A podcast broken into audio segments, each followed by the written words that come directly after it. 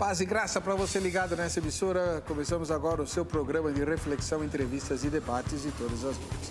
Vejam só, tem um formato de debate com tempos demarcados para que ambas as partes, sempre polarizadas, possam é, expor seu pensamento e questionar-se mutuamente, a fim de que você tenha material e tire suas próprias conclusões a respeito do tema discutido. Hoje é um dia desses e o tema a ser debatido é a segurança da salvação uma das questões que muitas vezes é relegada a segundo plano quando estudamos a doutrina da salvação.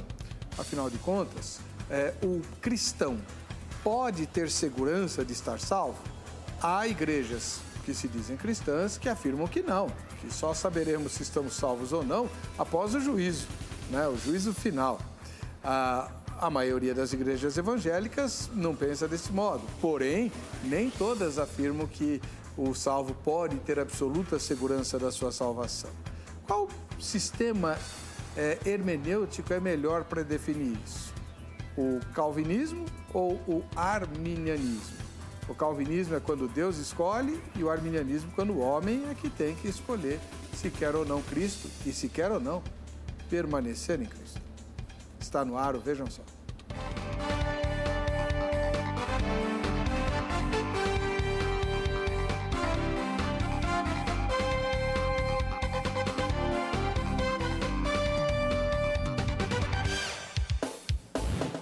Olá, em nome da Academia Teológica da Graça de Deus Agrada, iniciamos essa edição do programa Vejam Só. E hoje recebemos é, duas visitas muito importantes e especiais. Pastor Elias Soares, da Igreja Assembleia de Deus, no Ministério de Ipiranga, volta é, a participar do, do Vejam Só depois de um bom tempo. Paz e graça, pastor. A paz, é, reverendo Weber Cocarelli, é, confesso que estou assim um tanto até emocionado, né? A gente passou uma temporadinha fora e agora estou um pouco suspenso, somente para debater com essa figura que está aí, né? Para nós é um prazer imenso poder estar voltando aqui. É uma alegria muito grande. Quero dizer que o programa Vejam Só, apesar do tempo, as pessoas me cumprimentam na rua como se eu estivesse participando todos os dias. Hoje mesmo, o pastor Fernando Galli presenciou isso no metrô, na rua. Hoje recebi clientes, inclusive na livraria, é, falando de que uh, tinha nos visto aqui participando do programa Vejam Só.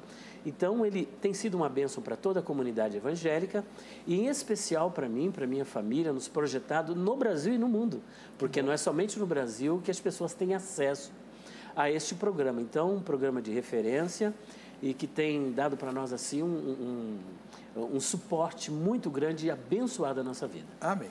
Pastor Elias Soares, ele mencionou aí a, a livraria, né? Isso, livraria. É, agora é livraria do Pastor Elias. Ah, é? Mudou? É porque o pessoal chega lá na rua e fala: onde que é a livraria do Pastor Elias? Ninguém pergunta para a livraria Crescendo na Fé. Ah. Então eu falei: é, bom, então vou colocar a livraria do Pastor Elias. Tá. O, além de, de, ter a livraria, que aliás, o, uma, uma dica aí para os meus queridos irmãos que gostam de teologia, o pastor Elias não é apenas um livreiro, nem um autor, que eu já vou mostrar as obras dele, mas ele é um excelente conselheiro. Então, se você fala assim, ó, eu preciso me aprofundar em ramartiologia, bate um fio ou vai à livraria, fala com o pastor Elias, ele vai te dar uma consultoria muito, muito, muito boa, e não só na visão que ele defende, mas de todas as visões, é, é um homem ilustrado e que tem um aparelhamento é, a respeito das obras é, bibliográficas sobre todos os campos da teologia e em alguns da, da filologia, da filosofia, é realmente um talento que Deus deu a ele e que está a serviço do reino. Use e abuse. Perguntas difíceis de responder. São quatro volumes, pastor? São quatro volumes, mais o dicionário que está esgotado e o volume 1 também está esgotado. Agora, esse é o volume 3. Tá, eu estou aqui com o volume 3, temas. o volume 2 que volume foi 2, reeditado. E totalmente revisado, são é. 75 temas. E o volume 4, você vê, ó, não é obrinha não, é coisa... Quase 500 páginas sobre a imortalidade da alma. Só esse aqui? Só sobre esse assunto. São 130 perguntas e respostas. Sobre a imortalidade Sobre a imortalidade da alma. Desde o Antigo Egito, passando pelos gregos, pelos pais da igreja, os reformadores, os grandes teólogos e a Bíblia, né? Não poderia ficar de fora. Amém. Do outro lado, o pastor Fernando Gale, que viajou 600 quilômetros para estar conosco aqui. Ele é do Instituto Cristo Salva. Paz e graça, pastor. Seja muito bem-vindo. Muito obrigado, pastor Eber. É um prazer estar aqui novamente trago saudações cristãs da minha esposa, Roberta, é, por minha mãe, né? A dona Terezinha, né? Estou é, bastante feliz de estar aqui. São 400 quilômetros, tá? Não exagera. Não, mas e a volta? ah, bom, aí são 800. Então, então não é nem 600. Aí. Moro em Américo Brasiliense, né? E a gente está feliz de estar aqui novamente, né, debatendo com essa figura do outro lado também. Pastor, o senhor é muito conhecido, que o senhor é um apologeta, é, tem um canal no, no YouTube uhum. e fornece material online de primeiríssima grandeza para as questões tanto da teologia uhum. quanto da apologética em si. Né? O senhor é um ex-testemunho de Jeová, não é isso? Isso é, e paga um preço muito alto até hoje por, por, causa disso, mas está honrando o reino de Deus. Louvado seja o nome do Senhor Jesus Cristo. Amém. É, quem quiser acompanhar o Senhor, acha onde? Então, no, no YouTube, duas vezes por semana eu posto aulas sobre como responder heresia, a heresias de seitas. É, nós estamos dando, ministrando um curso sobre a doutrina da Trindade. Já estamos na oitava aula, né? É, o meu canal no YouTube é Pastor Fernando Gale Aulas da Fé. Quem se inscrever no canal, né, vai ter um descontão, já pode falar? Pode. É. Então, eu produzi é, duas apostilas que já são livros, né, só que estão em PDF. A, primeira comenta as heresias dos testemunhas de Jeová. Nada ofensivo contra eles, são pessoas boas, mas são 208 páginas, tamanho A4, que refuta mais de 200 argumentos TJs contra a nossa fé.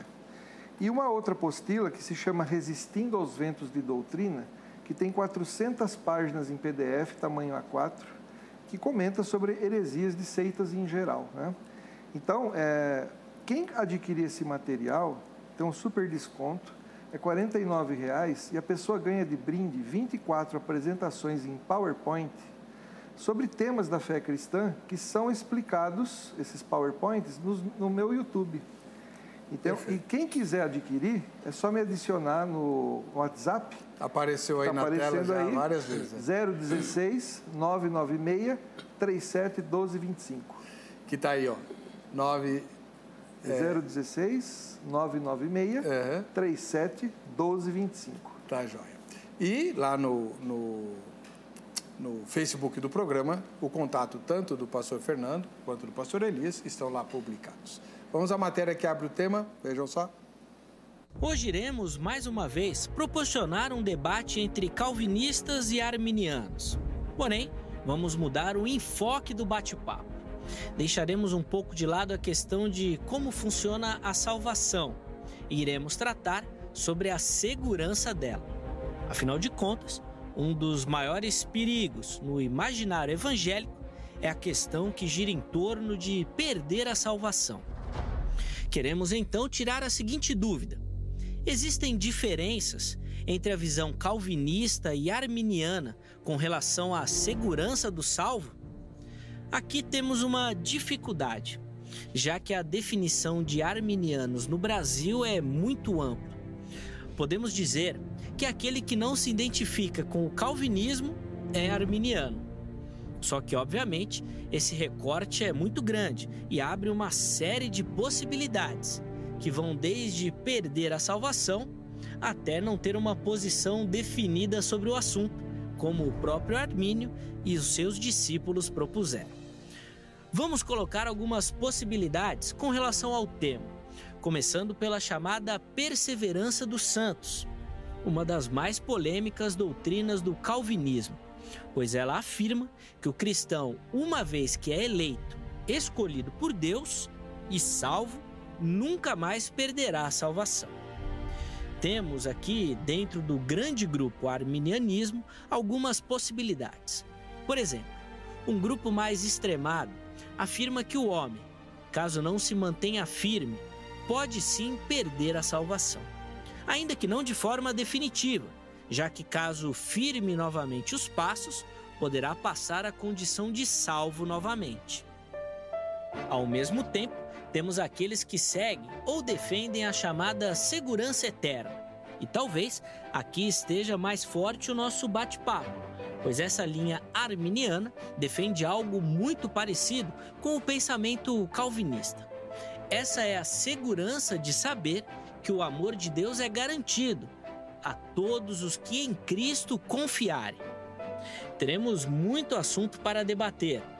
Não será fácil explicar todos esses detalhes, por isso, vamos direto para o nosso bate-papo de hoje. Eu vou aproveitar e pegar o meu lugar aqui no sofá, faça você o mesmo. Afinal de contas, esse debate está imperdível. O Vejam Só de hoje está apenas começando. Muito bem. É, nós temos agora nas regras, né? Quatro minutos para o pastor Elias Soares, da Igreja Assembleia de Deus, Ministério Ipiranga, expor o pensamento que ele defenderá, já que ele é o debatedor com mais experiência.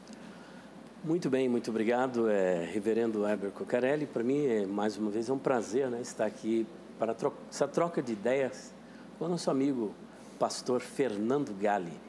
Bom, é, existem diferenças. A pergunta é: existe diferença entre a visão arminiana e a visão calvinista acerca da segurança do salvo? Existe e existe uma diferença gritante.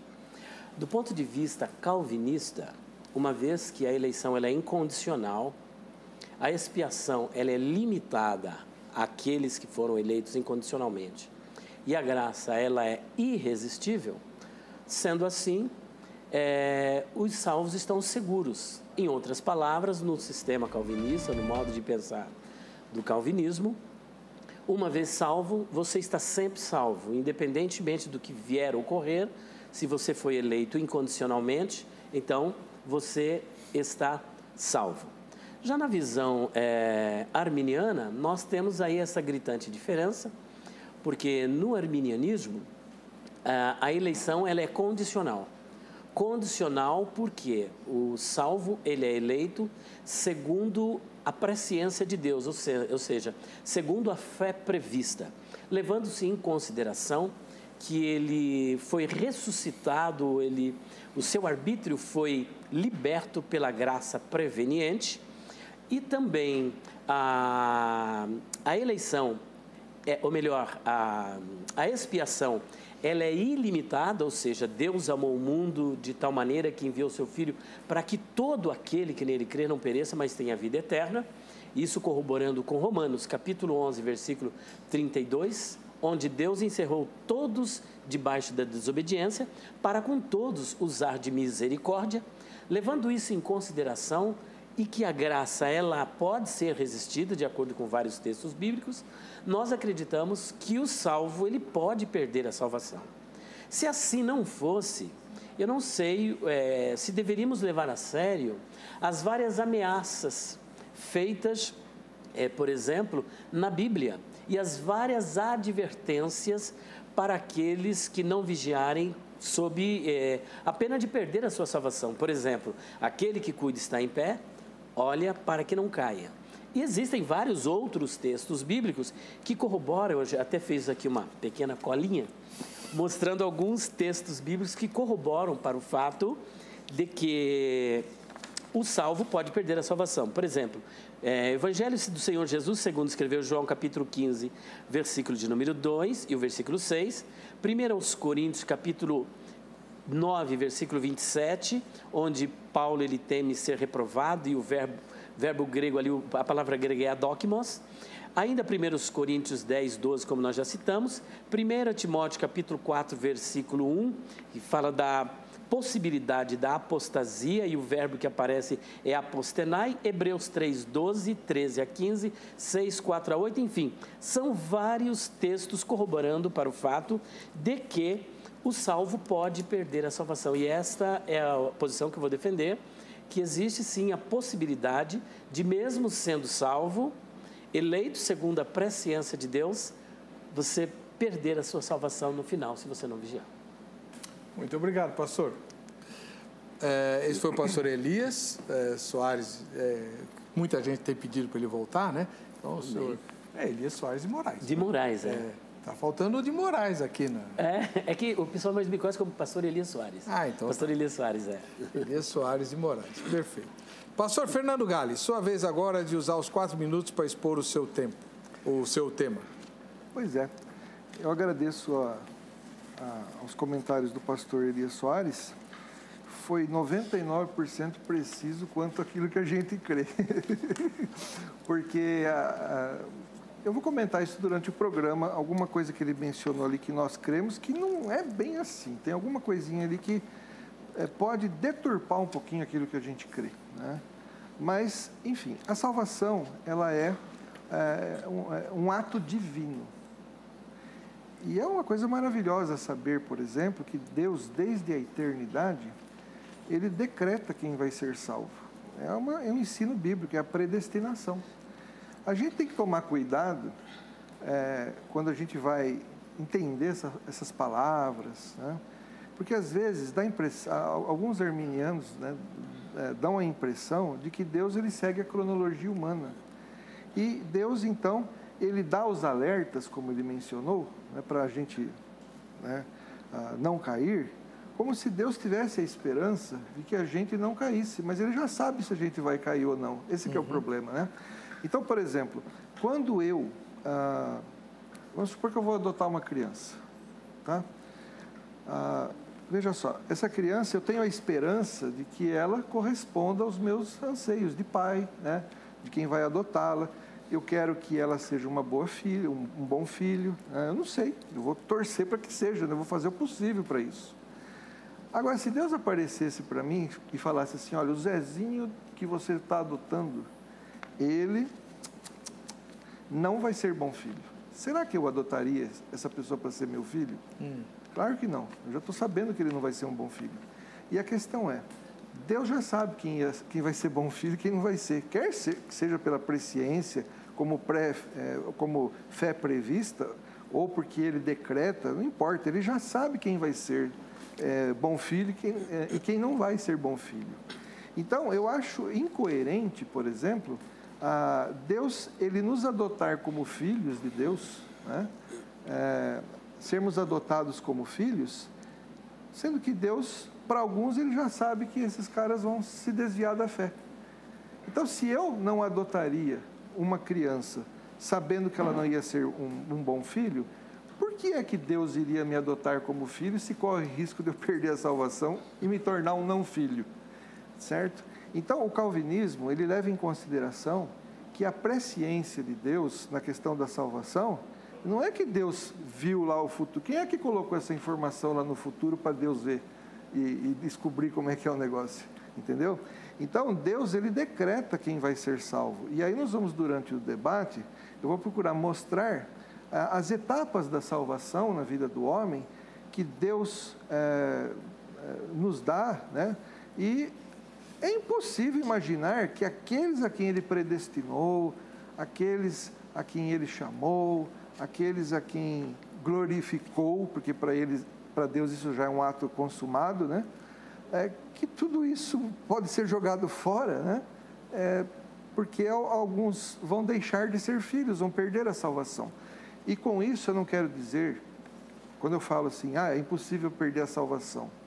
Não quero dizer que eu sou o hiper mega giga tera power blaster. Não é isso. não sou nada disso. Sou, minhas obras são um trapo de imundície. É, eu, eu, eu, eu, reajo como Agostinho de Hipona, né? Que, que fala, por que eu? não é? Então, eu agradeço a Deus por ter me chamado em Cristo Jesus e eu me sinto seguro sim da salvação, mas não porque eu sou um tal, não, é porque Deus garante isso. Amém. Muito bem, você ouviu as duas exposições. No próximo bloco, cada um deles fará duas perguntas, responderá duas perguntas e comentará duas perguntas. Vamos lá para a nossa enquete. Pesquisa de toda noite no facebook.com/barra programa, vejam só. Em relação à segurança dos salvos, o sistema teológico mais bíblico é, na sua opinião, é óbvio, né? O calvinista ou o arminiano. No fim da, dessa gravação, vamos ver o resultado parcial da nossa enquete.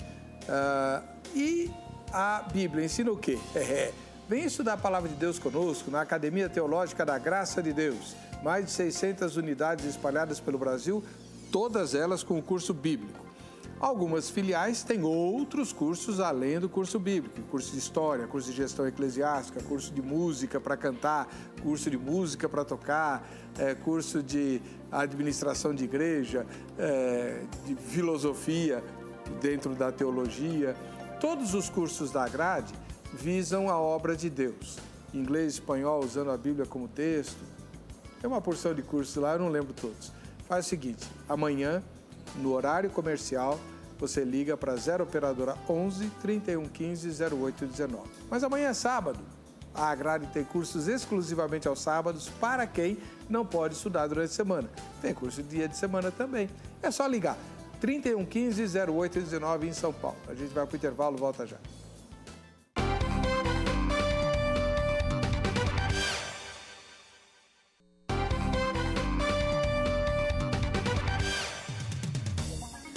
Bem, estamos de volta com o programa Vejam Só, com essa imagem absolutamente iconográfica, né? A palavra de Deus em primeiro plano e na base de toda a nossa reflexão. Estamos lá atrás, né? tentando refletir o ensinamento que ela traz. Esse é o objetivo primordial do Vejam Só, esclarecer o que as Escrituras ensinam por meio do debate. Né? como faziam os antigos judeus. Hoje temos o pastor Elias Soares, da Igreja Assembleia de Deus, Ministério Ipiranga, ele que é livreiro, teólogo, autor, escritor, polemista e uma porção de outras coisas. Pregador, pregador. Pastor Elias, sua pergunta. Bom, a minha primeira pergunta é bastante conhecida e não trouxe nada de novo. Na verdade, não tem nada de novo, né? É, levando em consideração que o pastor já esposou assim a sua visão, que é tipicamente calvinista, poderíamos assim caracterizá-la, né? Na sua visão, Judas Iscariotes, o apóstolo de Jesus, ele era um salvo que perdeu a sua salvação? Ou ele nunca foi salvo pelo fato de ser predestinado por Deus à condenação eterna, ao fogo eterno? Porque muitos apresentam Judas Iscariotes como filho da perdição, usando João capítulo 17, versículo de número 12, e tem tantas outras passagens que eles procuram amarrar para corroborar o fato de que Judas Iscariotes, ele sempre agiu como um perdido, ele nunca foi um salvo. Então, é, eu quero aproveitar essa oportunidade, visto que nós não acreditamos que o salvo pode perder a salvação, inclusive desfazendo aqui um verdadeiro mito que é lançado contra o arminianismo, de que nós acreditamos que Deus escreve o nome no livro da vida e depois ele apaga. Inclusive, eu fui até uma vez aqui mal interpretado por um amigo meu, que a gente curte uma amizade até hoje, né? Pastor Thomas Tronco. E, e aí, nesse, nesse debate, ele falou: então agora Deus precisa de um branquinho, de um replay, uma caneta replay, porque ele escreve, depois apaga, escreve, depois apaga. Não é isso que eu creio e nenhum arminiano de sã consciência uhum. vai acreditar que a pessoa perde, depois ganha de novo, perde, depois ganha de novo. Parece-me que até sugeriu ali um tema, né? Então, na sua visão, pastor, ele era o salvo que se perdeu, ou ele nunca foi salvo pelo fato de ele haver sido predestinado, de acordo com o que o senhor já apresentou, Deus decretou a salvação, infere-se desta sua fala que Deus também decretou os que não haveriam de ser salvos. Pelo menos isso é entendido no, é, no meio calvinista supralapsariano, aqueles mais estreva, extremados, fora, né? Como fora. Xiang, como é que é? Eu esqueci o primeiro nome dele. Uhum. Ele parece-me que defende isso, essa a dupla predestinação. Uhum. Mas digamos que o senhor não acredita que existe a dupla predestinação, mas que o senhor é, qual, o que, que o senhor vê acerca de Judas Iscariotes? Uhum. Era um salvo que perdeu a sua salvação ou, é, ou nunca foi salvo pelo fato de ser, ter sido predestinado desde a eternidade para ser um condenado ao inferno. Muito bom, o senhor entendeu a pergunta, né? Entendi. Três minutos para o senhor. Tá certo. Então, a, a Bíblia, é, eu vou, eu vou até falar alguma coisa que talvez sirva de base para as outras respostas. Né? A, a Bíblia ela contém é, a fala de Deus através do autor inspirado é, sobre a questão da salvação expressando o ponto de vista de Deus. Então, para alguns, a, a, a, Bíblia fala assim: a, nada pode nos separar do amor de Deus que está em Cristo Jesus. Aí é como se é, Deus usasse o autor inspirado para falar do ponto de vista divino, como Deus vê. Ou seja, nada pode nos separar, quer dizer o quê? Esse nós é eu mais os outros. Então, Paulo tinha certeza dessa salvação. Agora, às vezes, é, então, esses textos, é, é textos como estes, estão falando, é, é, Deus falando a respeito da igreja, dos salvos. Às vezes, Deus usa o autor inspirado para falar da igreja, é, comunidade, onde tem salvo e não salvo. E aí vem os alertas. Aí vem Jesus chegando para Judas, né, dando a entender, olha, você ainda tem tempo de se arrepender, né? É, é a didática de Deus. Então, a questão é, se eu, claro, é difícil isso, mas se eu tentar me colocar na posição de Deus, é, que desde a eternidade sabia que é, se Judas ia ser salvo ou não, eu pergunto, antes de haver mundo, lá desde a eternidade, em sua presciência, né? Como Deus considerava isso? Numa, na mente de Deus, que Judas ia ser um salvo e perdia a salvação? Eu acho estranho isso. Eu acho estranho. Por quê? Porque Deus sabe de todas as coisas e ao mesmo tempo. Então eu não consigo imaginar Deus considerando uma pessoa salva por um período e depois considerando ela não salva. É estranho isso, porque Deus é onisciente. Para mim é possível isso, porque eu enxergo os acontecimentos numa ordem cronológica. Ó, o Zezinho, ele era crente, agora ele se desviou. Então ele era um salvo e agora ele não é salvo. E Deus, como é que ele vê essa questão? Entendeu? Então, como Deus, a Bíblia fala que ele predestina pessoas à salvação, como é que ele encara Judas? Como alguém que era salvo e perdeu a salvação? Ou como alguém que nunca foi salvo, já que Deus conta o final desde o princípio? Então, é, se eu for dar essa resposta do ponto de vista cronológico, eu vou imaginar o seguinte: não, Judas demonstrou qualidades de um salvo, mas no fundo ele não era salvo coisa nenhuma. Por quê? Porque ele não era um predestinado à salvação. Essa é a minha visão. Muito bem. Três minutos para os seus comentários, pastor Elias. Muito bem. Preciso. É bem interessante. É, é, como o senhor realmente está dizendo, nós analisamos, às vezes, da perspectiva de Deus, e Deus entra dentro da temporalidade, porque perscrutar a eternidade de Deus é aquilo que a gente estava trocando ideia, né, dentro do conceito judaico, uhum. do, da Ruká, né, do uhum. estatuto suprarracional, vai além do nosso raciocínio. Mas a gente tem que trabalhar a partir daquilo que Deus revelou. E o que Deus revelou acerca de Judas Iscariotes, o próprio Senhor Jesus, parece-me assim, destonar um pouquinho é, dessa exposição que popularmente é divulgada acerca de Judas Iscariotes, que ele era um perdido e que ele foi predestinado a ser um condenado ao inferno. E eu digo com base em alguns textos, e principalmente nesse texto de Mateus, capítulo 19, versículo 28. Porque o que foi questionado aqui é a presciência de Deus. Ora, se Deus já sabia que Judas não permaneceria salvo, então por que ele salvou? Então, na verdade, ele nunca foi salvo, porque Deus não trabalha com essa incongruência. Mas vamos a esse texto. Mateus 19, 28 diz o seguinte: Quando o jovem rico se aproxima de Jesus querendo a vida eterna, o Senhor Jesus falou: Conhece os mandamentos? Ele disse: Sim, conheço. Então, resta bem alguma coisa? Resta. Vai, vende tudo que você tem e reparta com os pobres. E a Bíblia diz que ele saiu muito triste, porque tinha muita riqueza. E Jesus disse: Quão difícil é para os que confiam na riqueza, bem da verdade, entrar no reino dos céus. E, Pedro, como representante do colégio apostólico, ele disse: E nós, Senhor, que deixamos tudo para te seguir, o que, que nós vamos ganhar com isso? A resposta de Jesus. E Jesus disse-lhes: Em verdade vos digo que vós, que me seguistes, e é importante lembrar que esse verbo aqui, ele está no aoristo, que demonstra uma ação completa no passado. Quando na regeneração, o Filho do Homem se assentar no trono da sua glória, também vos assentarei sobre doze tronos para julgar as doze tribos de Israel. Então veja que Jesus está fazendo uma promessa por ocasião da sua vinda para Judas Iscariotes e dizendo que ele se assentaria em doze tronos para julgar as doze tribos de Israel. Ora, Jesus não sabia que ele ia se perder, então por que, que ele fez a promessa? Ele fez a promessa para um incrédulo, para um perdido, e coloca ele no colégio apostólico, porque a prova de que Judas fazia parte está em Mateus capítulo 20, que é uma sequência, versículo de número 17. Jesus sabia, sabia de tudo, mas mesmo assim ele fez a promessa. Fez a promessa por quê?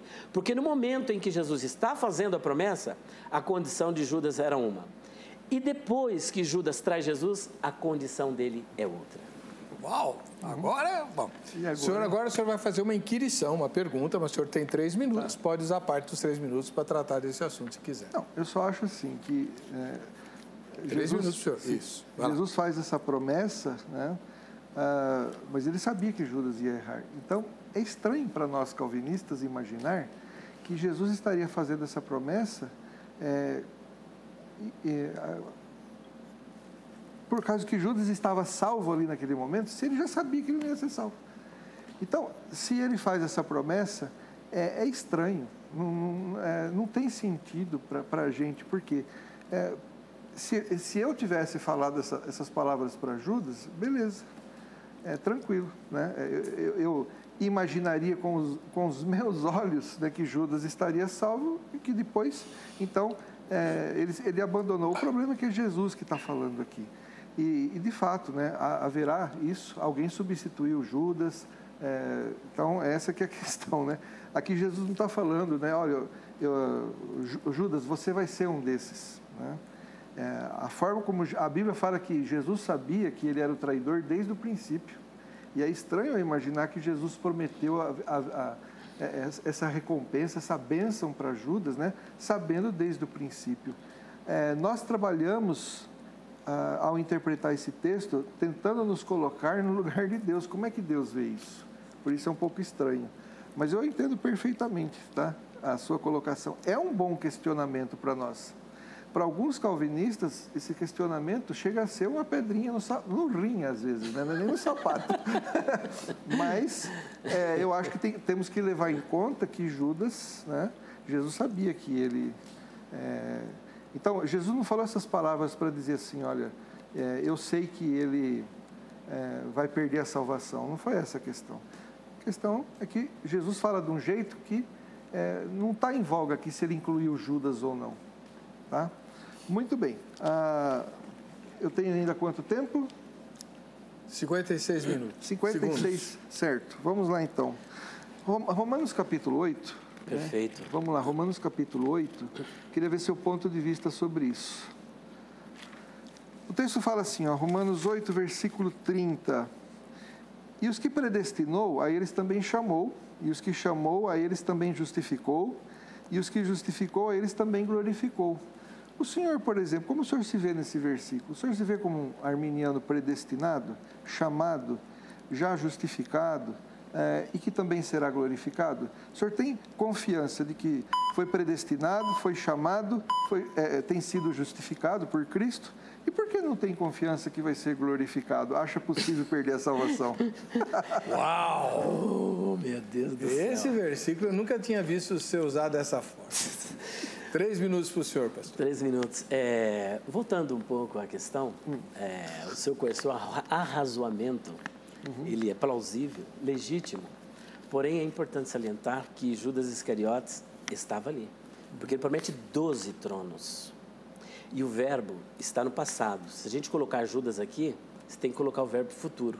E o verbo não está no futuro, ele Eu está no passado. Disso, mas tudo bem. Bom, é só fazer análise, né? Não. É, então ele está no passado. E o próprio capítulo 20 de Mateus, versículo de número 17, mostra de forma clara inequívoca que Judas fazia parte. E Pedro ele fala pelos doze. Se não era Judas Iscariotes, se é difícil colocar Judas, muito mais é, Matias, que a gente nem sabe se na época estava salvo ou não. Quando é que ele passou a seguir Jesus? Então é muito mais plausível entendermos que Judas Iscariotes estava ali do que dizer que não. Agora, respondendo objetivamente é, essa pergunta, que realmente foi uma espetada boa, ela, ela, ela, digamos assim, ela ganha força quando nós isolamos o texto do contexto. É importante salientar uhum. que foi lido o versículo 30, mas não foi lido o 29. Uhum. Não é verdade? O 29 não foi lido. é, Romanos 8. 8, versículo 29, ele vai responder a este questionamento. Está escrito assim: olha, porque os que Dantes conheceu, prognosco, é a presciência de Deus também os predestinou para serem conformes à imagem de seu filho. Aí a pergunta aqui é a seguinte: ora, se ele conheceu e ele predestinou, Por que, que eu tenho insegurança quanto ao processo da glorificação e de ser salvo para sempre? É o mesmo aplicado a Judas Iscariotes. Judas, Deus tem um plano com ele antes de pecar. É como homem. A Bíblia diz: E arrependeu-se o Senhor, ali o verbo hebraico naham, e arrependeu o Senhor de haver feito o homem. Como se arrependeu? Deus não sabia como ia fazer aquilo? Por que, que ele ficou triste? Por uma coisa que ele já sabia que ia acontecer. Porque a condição de Deus em relação ao homem antes do pecado é uma, e depois do pecado, ela é outra. Você quer ver um exemplo clássico disso aqui, que nos remete a essa questão da presciência de Deus? Está aqui em. Meu Deus, não vai dar tempo. Em 1 Samuel, rapidinho, capítulo 2, versículos de número 30. Olha só que Deus diz aqui, olha. Portanto, diz o Senhor Deus de Israel: Na verdade, ele falando para Eli, tinha dito que a tua casa e a casa de teu pai andariam diante de mim perpetuamente. Deus não somente previu e viu como profetizou e diz que isso iria, iria ocorrer perpetuamente. Porém, agora diz o Senhor: longe de mim tal coisa, porque os que me honram, honrarei, porém os que me desprezam serão desprezados. E agora? Depois o senhor continua. Uhum. Seus comentários, pastor. Bom, o senhor abriu o leque para vários comentários e eu vou me concentrar na, no texto da minha pergunta. Perfeito. Os que conheceu, esse conhecer aqui, talvez na sua opinião, é, é, é pré-conhecer, né? Ou seja, ele ficou conhecendo. Uhum. Ele olhou lá no futuro, não sei como o senhor entende, mas eu, não é, para nós não é essa interpretação do conhecer aqui. Sabe por quê? Uhum. Porque o texto fala assim: aos que conheceu, predestinou. Se aqui é fé prevista, é, se aqui é, é, ele ter conhecimento intelectual de alguém lá no futuro, ah, então ele teria predestinado todo mundo. Porque aqui ele fala, aos que predestinou, aos que, é, é, aos que Dantes conheceu, predestinou. Se esse conhecer aqui é conhecer no sentido de ficar sabendo algo sobre a pessoa, ele conheceu todo mundo, então ele predestinaria todo mundo. Mas ele não predestinou todo mundo. Não é? Esse conheceu aqui é relacionamento. Desde a eternidade que Deus fala assim: ó, eu vou ter relacionamento com este. É o contrário do que Jesus fala em Mateus 7, 22 e 23. É, eu vou dizer para esses camaradas aqui: ó, nunca vos conheci. Esse nunca vos conhecia, conhecer em que sentido? No sentido de informação adquirida? Não, porque Jesus conhece todo mundo, ele sabe de, do coração de todo mundo. Esse conhecer aqui é nunca houve relacionamento entre nós. Isso mostra que não se perde salvação mesmo, né? Porque esses camaradas nunca foram salvos, nunca vos conheci. Jesus não falou assim, ó, eu conheci vocês por um tempo, agora eu deixei de conhecer vocês, não é? Então, não é isso. Então, é, este conhecer, pastor Elias, na visão calvinista, é conhecer no sentido de relacionamento, porque se é conhecer no sentido que o senhor está aplicando, né? Então, é, aí fica esquisito, né? Porque ele teria que ter predestinado todo mundo. Tenho quanto tempo? Okay. 1,57. 1,57? Não, 57. 57. Sobre Judas ainda, né? Estamos falando bastante sobre Judas, né? Tadinho. né? Coitado do Judas, né? Quando Jesus promete aquilo, veja só, ah, existem muitas promessas na Bíblia que são lidas para a igreja, né? ah, sem levar em conta se todos os que estão na igreja vão receber essa promessa. Então, na igreja, tem pessoas que estão ali dentro que ouvem as promessas de Deus e nunca sequer foram salvas. Então, é, não é impossível colocar nessa passagem de Judas a ideia de que Judas não era salvo já que nós podemos imaginar que numa igreja, quando Deus faz promessas através do, de autor inspirado, do próprio Cristo, está ali pessoas que nunca foram salvas. E mesmo assim, elas ouvem as promessas. Isso, isso não é garantia de nada. Acho que isso não prova nada. Uhum. Bom, perfeito. Primeira rodada terminada. Pastor Elias, vamos para a segunda rodada de perguntas. O senhor tem a sua segunda inquirição, três minutos. Socorro. Bom, é, eu quero pontuar três coisas na fala do meu amigo, pastor Fernando Galli.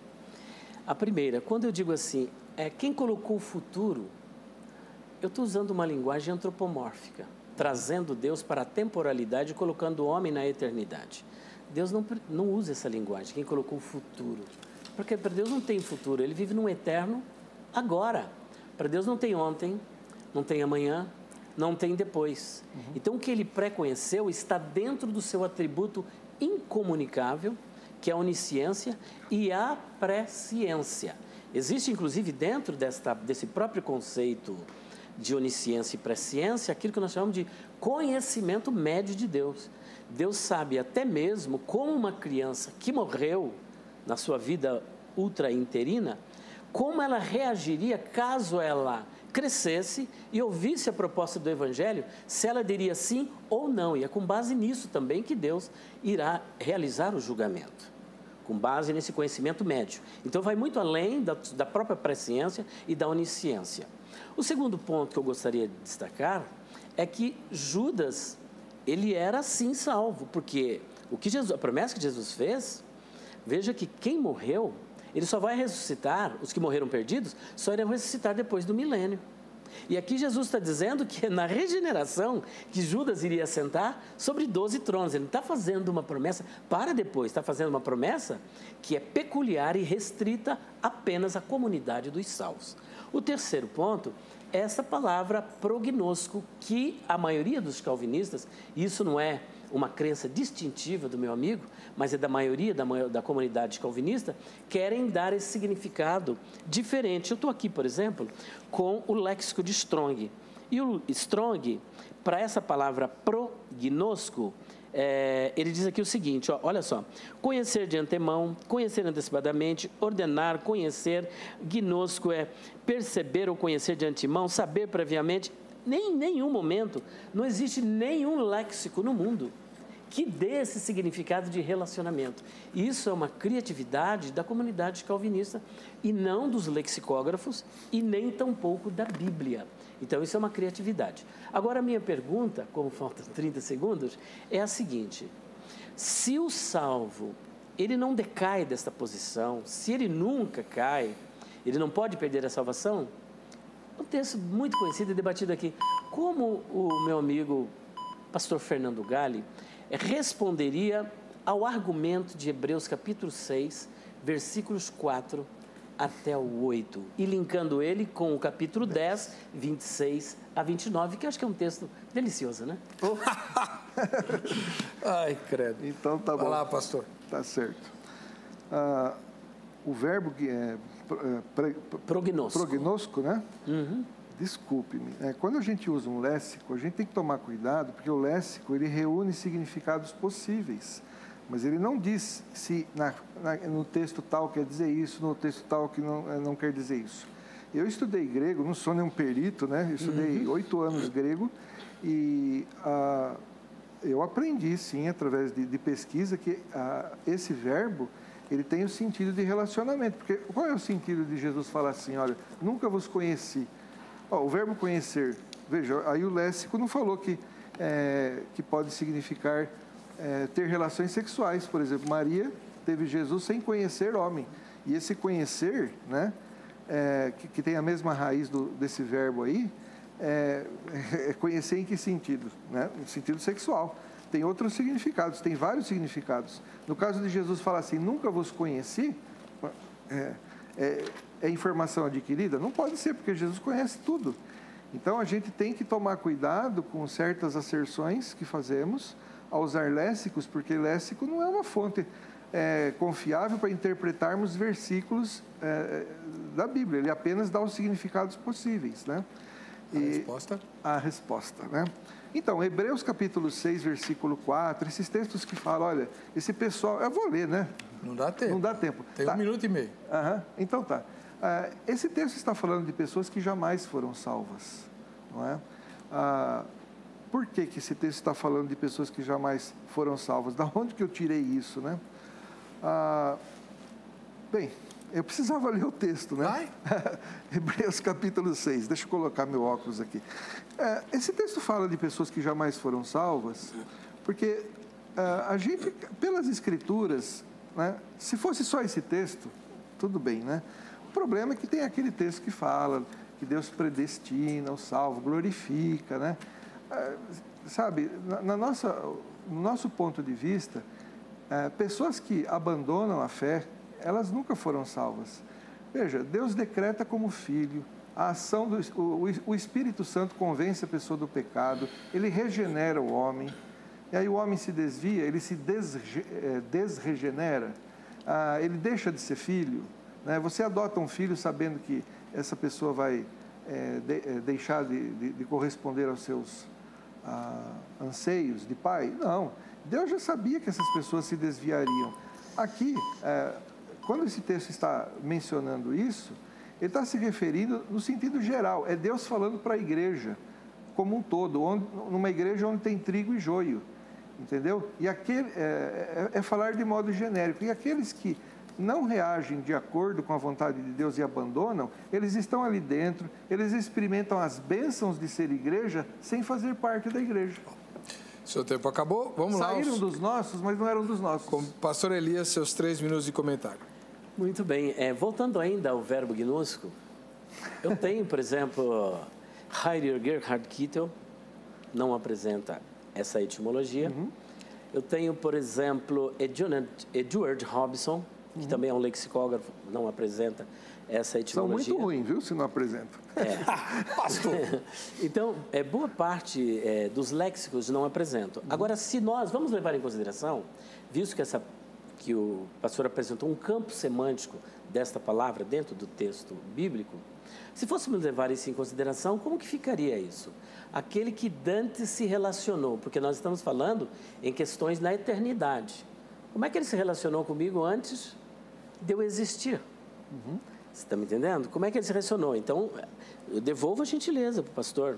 Eu ainda não existia, mas ele já se relacionava comigo. Então, isso prova realmente que é uma questão de conhecer, porque esse conhecimento prévio de Deus está dentro da sua onisciência. Quem é que colocou o futuro? Ninguém coloca o futuro. Deus é ontem, hoje e será eternamente, e ele vive num eterno agora. Mas voltando para a nossa questão, nós estamos trabalhando com um texto que é difícil explicar dentro de pouco tempo, é, de Hebreus capítulo 6, 4 a 6, uhum. que nós estamos trabalhando com dois auditórios. O primeiro auditório é aquele auditório que se perdeu. E o segundo auditório é aquele a quem o autor está fazendo a advertência, eu digo o autor, inspirado pelo Espírito Santo. Então ele começa com a primeira palavra grega que é adinaton, adinaton, uhum. porque é impossível. E ele repete essa palavra duas vezes, mostrando a impossibilidade. Qual impossibilidade? Ele vai dizer o seguinte desta impossibilidade: que aqueles que uma vez foram iluminados.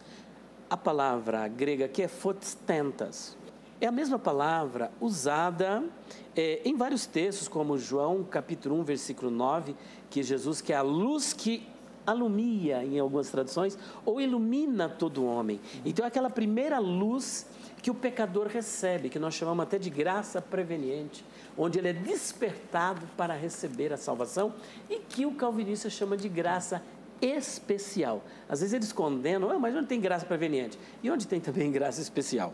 Uhum. Portanto, é impossível que as pessoas que receberam é, essa luz e que mais? Fotestenta.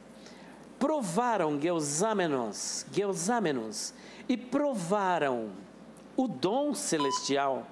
Infelizmente não vai dar. E esse provaram não é degustaram, porque no mesmo texto aos Hebreus, capítulo 2, versículo 9, mostra de forma clara que Cristo provou a morte por nós. E é o mesmo verbo usado. Se provar é apenas degustar e experimentar, então Cristo não morreu, ele apenas experimentou e não dá para a gente continuar. Bom, agora vamos à segunda pergunta do pastor Fernando Galho. Tá. É, só comentando Hebreus 6, é um tiro no pé contra o arminianismo, né? Por quê? Porque o camarada abandona e ele nunca retorna.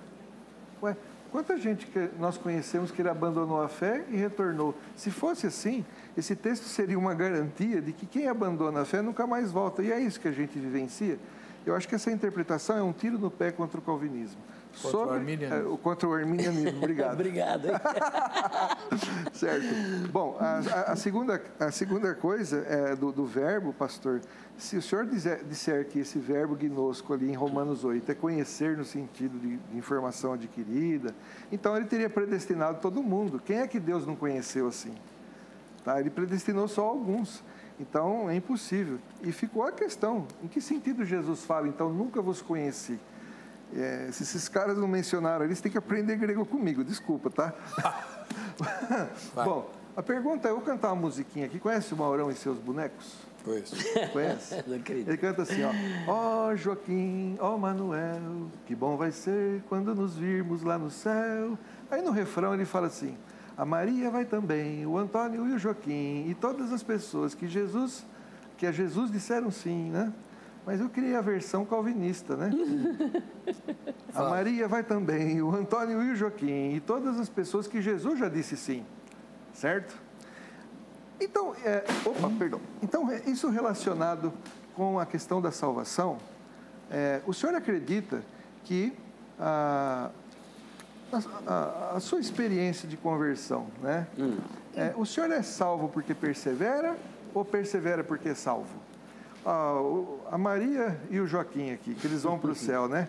Ele, é, Jesus disse sim para eles, ou eles que dizem sim para Jesus, e aí então eles têm que permanecer fiéis. E como é que funciona isso para o senhor? O senhor é então é salvo porque, persevera ou persevera porque é salvo? Essa é a pergunta? É. O senhor entendeu? Entendi perfeitamente. Eu não, mas três minutos para o senhor.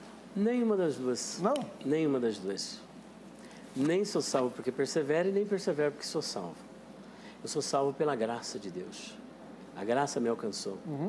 Nem o arminiano, ele vai dizer que ele é salvo pelo livre-arbítrio, salvo porque ele praticou alguma obra.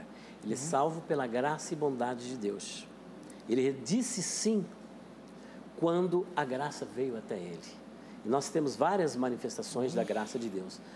Agora, o que, que ocorre? O fato de eu ter sido alcançado pela graça, pelo dom inefável de Deus, não significa que eu tenho que viver a minha vida relaxada, até porque a, a Bíblia várias vezes admoesta, e não somente isso, mas também eh, apresenta várias ameaças para aqueles que não perseverarem até o fim. É importante salientar que nós somos salvos pela graça por meio da fé.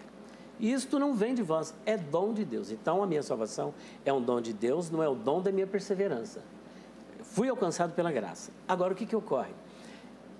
Eu usei a fé para receber essa salvação, que é um dom gratuito de Deus. E a fé não é obra.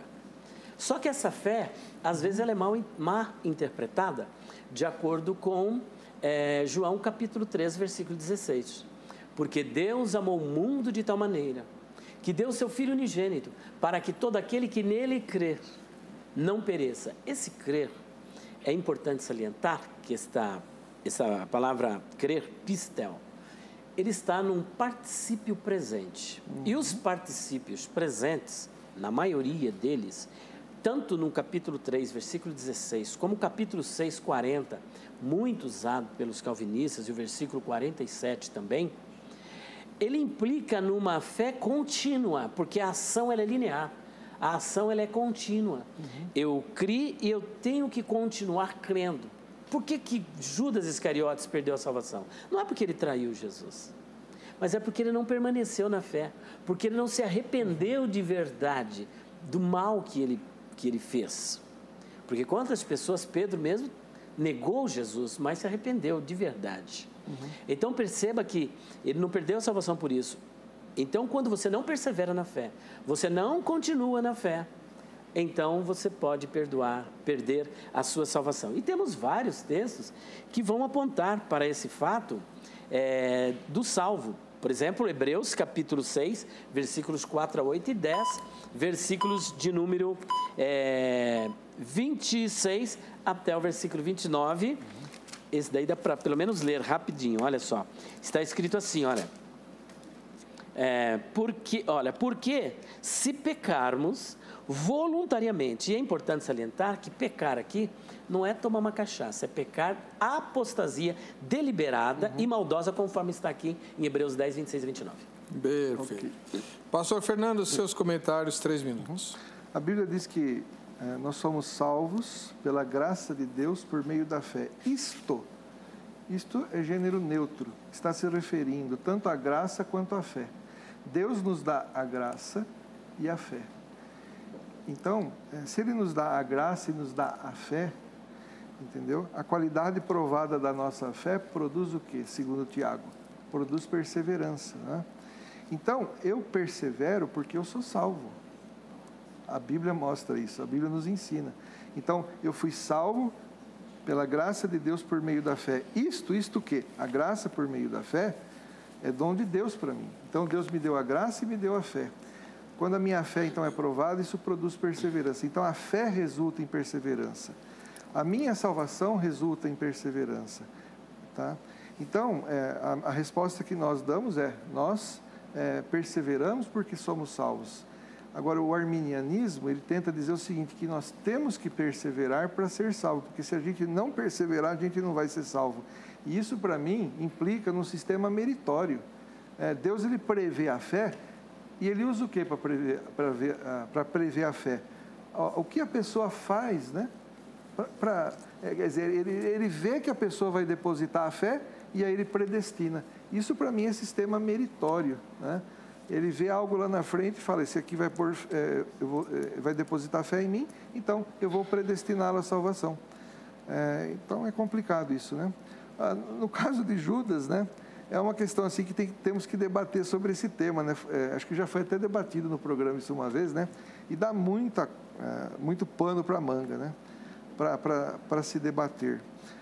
Ah, eu penso assim, ah, deixa eu olhar ali no reloginho, né? Eu penso assim, pastor, ah, é uma discussão tão acirrada, né, que ah, os questionamentos arminianos eles parecem dar a entender que nós precisamos fazer obras para sermos salvos. E por isso que se perde a salvação. Você imagina uma pessoa, por exemplo, que se desviou da fé, né, se desviou de Cristo. Aí ele está afastado. O que, que ele precisa fazer? O que, que ele precisa fazer para voltar na condição de salvo, né? Ele precisa fazer alguma obra, porque fé ele já tem.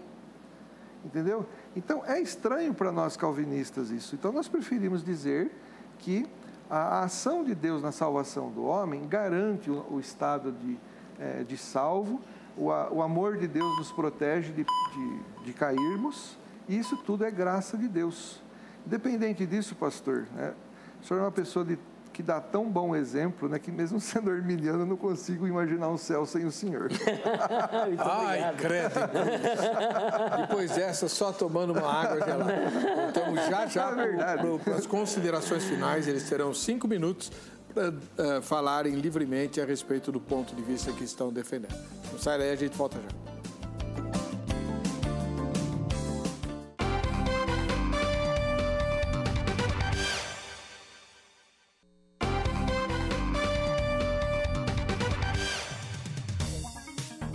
Estamos de volta com o programa Vejam Só. Bacana essa. Os nossos computadores conseguem um efeito maravilhoso, né? Isso aí é feito com arte importada lá da NASA. Né? Esse efeito na Muito televisão. Bonito, né? Só quem vem aqui para ver como é que a gente faz esse tipo de coisa, né? Muito bom. Legal. Pastor Elias Soares, da Igreja Assembleia de Deus, Ministério Ipiranga, escritor, autor, teólogo, consultor de teologia, professor, pregador, é, ele vai ter cinco minutos para expor as considerações finais do ponto de vista que ele veio aqui defender. É, antes de tudo, eu quero mais uma vez é, agradecer por esta oportunidade aqui pelo Vejam Só, através do nosso pastor, é, para expormos aquilo que acreditamos em relação ao pensamento arminiano. Agradecer também ao meu amigo, pastor Fernando Gali, por esse diálogo amigável que nós uhum. tivemos acerca de um tema tão complexo, um tema realmente complexo, né? E continuar afirmando aquilo que eu acredito. E a Bíblia também nos adverte sobre a possibilidade de perdermos a salvação. Por exemplo, é, João capítulo 15, Jesus diz: Eu sou a videira verdadeira, meu pai é lavrador. Toda vara em mim que não dá fruto, esse em mim, ele corta e limpa toda aquela que dá fruto para que dê mais fruto. No versículo de número 6, ele diz que nós temos que permanecer nele. E o verbo ali, ele está na, é, na voz ativa.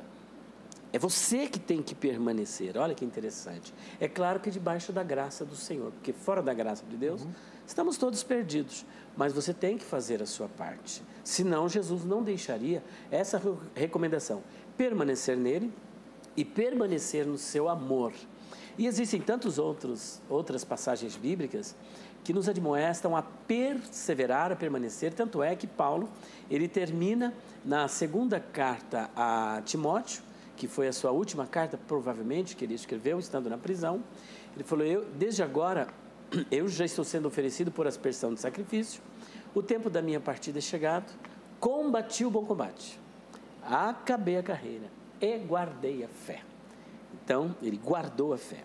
E aqui, voltando à epístola aos Hebreus, nós temos aqui, olha, é impossível que aqueles que uma vez foram, primeiro, iluminados, nós já comentamos, segundo, provaram o dom celestial e a palavra de Deus, se tornaram participantes e provaram. É, deixa eu ler o texto que é melhor, né? Pelo menos assim a gente não fica aqui divagando em ideias.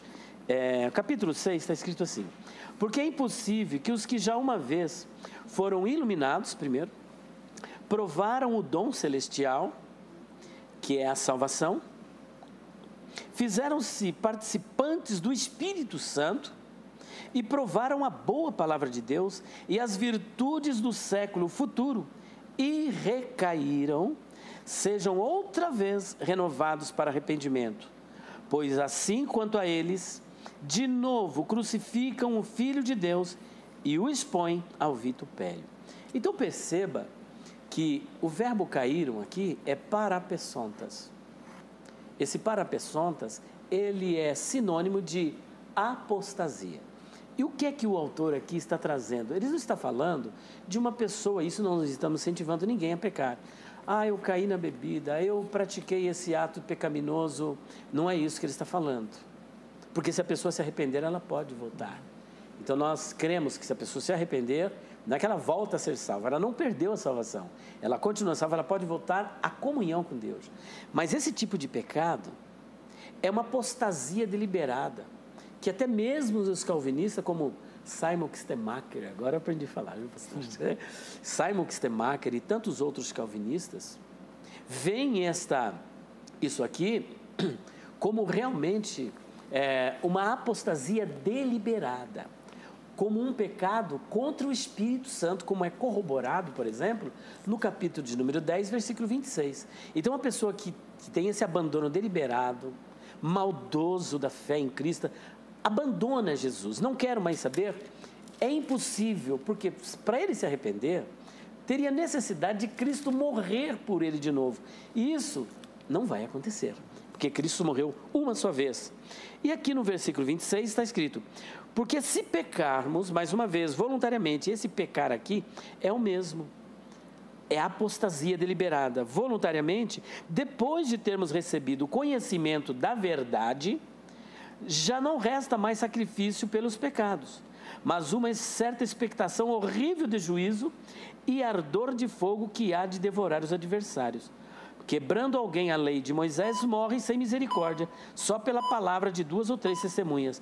De quanto maior castigo cuidais vós será castiga, é, julgado, merecedor aquele que pisar o Filho de Deus e tiver por profano o sangue do testamento com que foi santificado e fizer agravo ao Espírito da graça. Aqui não está se tratando de perdidos, está se falando de salvos que se apostataram da fé e tiveram essa atitude cruel para com o Senhor. É impossível renová-los para a salvação. Pastor Fernando Galli, infelizmente nosso tempo é super exíguo, o senhor tem cinco minutos para as suas exposições finais. Tá. tá. Bom, esse texto de Hebreus, né, eu não vou é, comentar extensivamente porque o tempo não é permitido mesmo. Mas por que nós achamos que essas pessoas de Hebreus capítulo 6 nunca foram crentes de fato, convertidos, né? Ah, primeiro, o texto que nós já lemos, né? os, a, as pessoas que Deus de antes, antes conheceu, predestinou. Então ele não conheceu no sentido de conhecer né, as ações apenas, né? É no sentido de relacionamento. E se pode relacionar sim, porque é, Deus ele está presente em todos os momentos né, da história do homem. Ele entra na história do homem desde a eternidade. Então esse relacionamento é o ato de decretar a salvação da pessoa. Não é que ele bateu papo com a pessoa, né? É, segundo ponto, Efésios capítulo 1, versículo 13 e 14, lá diz assim que o crente, ele é selado em Cristo, né? com o espírito da promessa, qual é a garantia da nossa herança, né? A palavra grega garantia aqui, é, penhor, né? Ele dá a ideia de um pagamento que se faz como garantia de que a outra parte vai fazer o resto. Agora, será que o Espírito Santo dá essa garantia, mas não está bem certo se nós vamos fazer os, a nossa parte ou não, né? Se vamos reagir favoravelmente ou não, se vamos ser fiéis até o fim ou não. Não, ele é a garantia né, de que nós vamos fazer é, permanecermos até o fim, tá? Então, como é que o Espírito Santo pode ser a garantia de algo que ele mesmo não sabe se vai dar certo, né?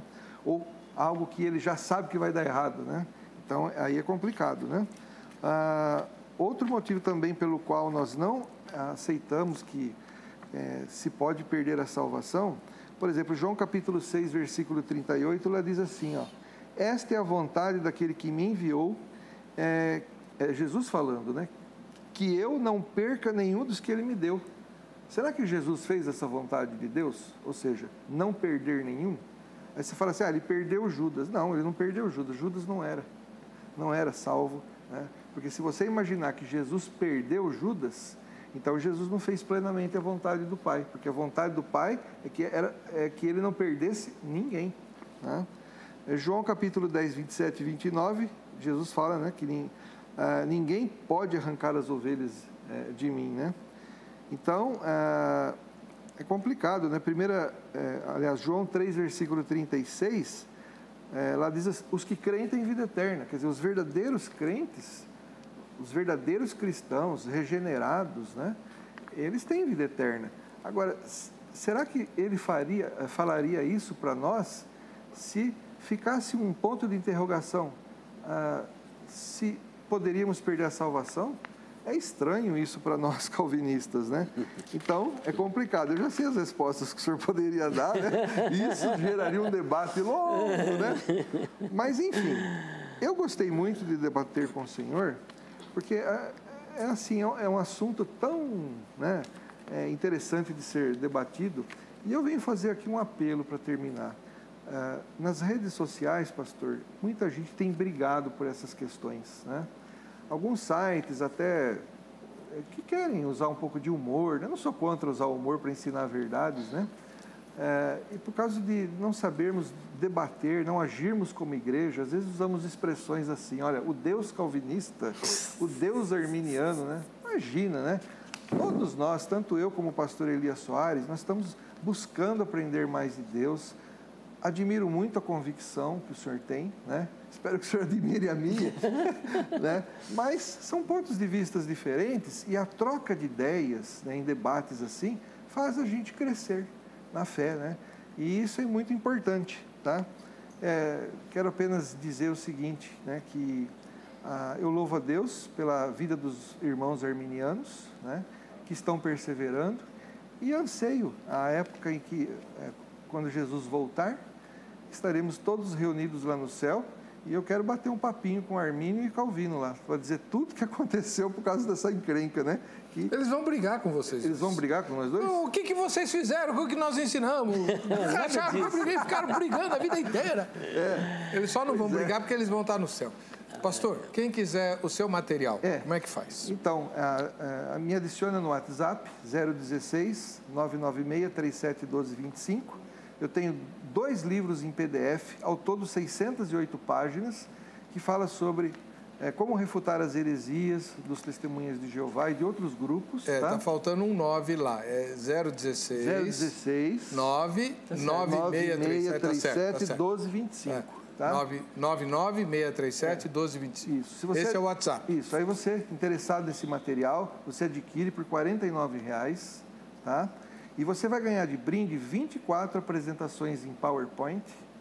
É, oito delas é sobre a, as aulas da Trindade. São oito horas de aula sobre a Trindade. E conforme as novas aulas aparecerem, a pessoa recebe.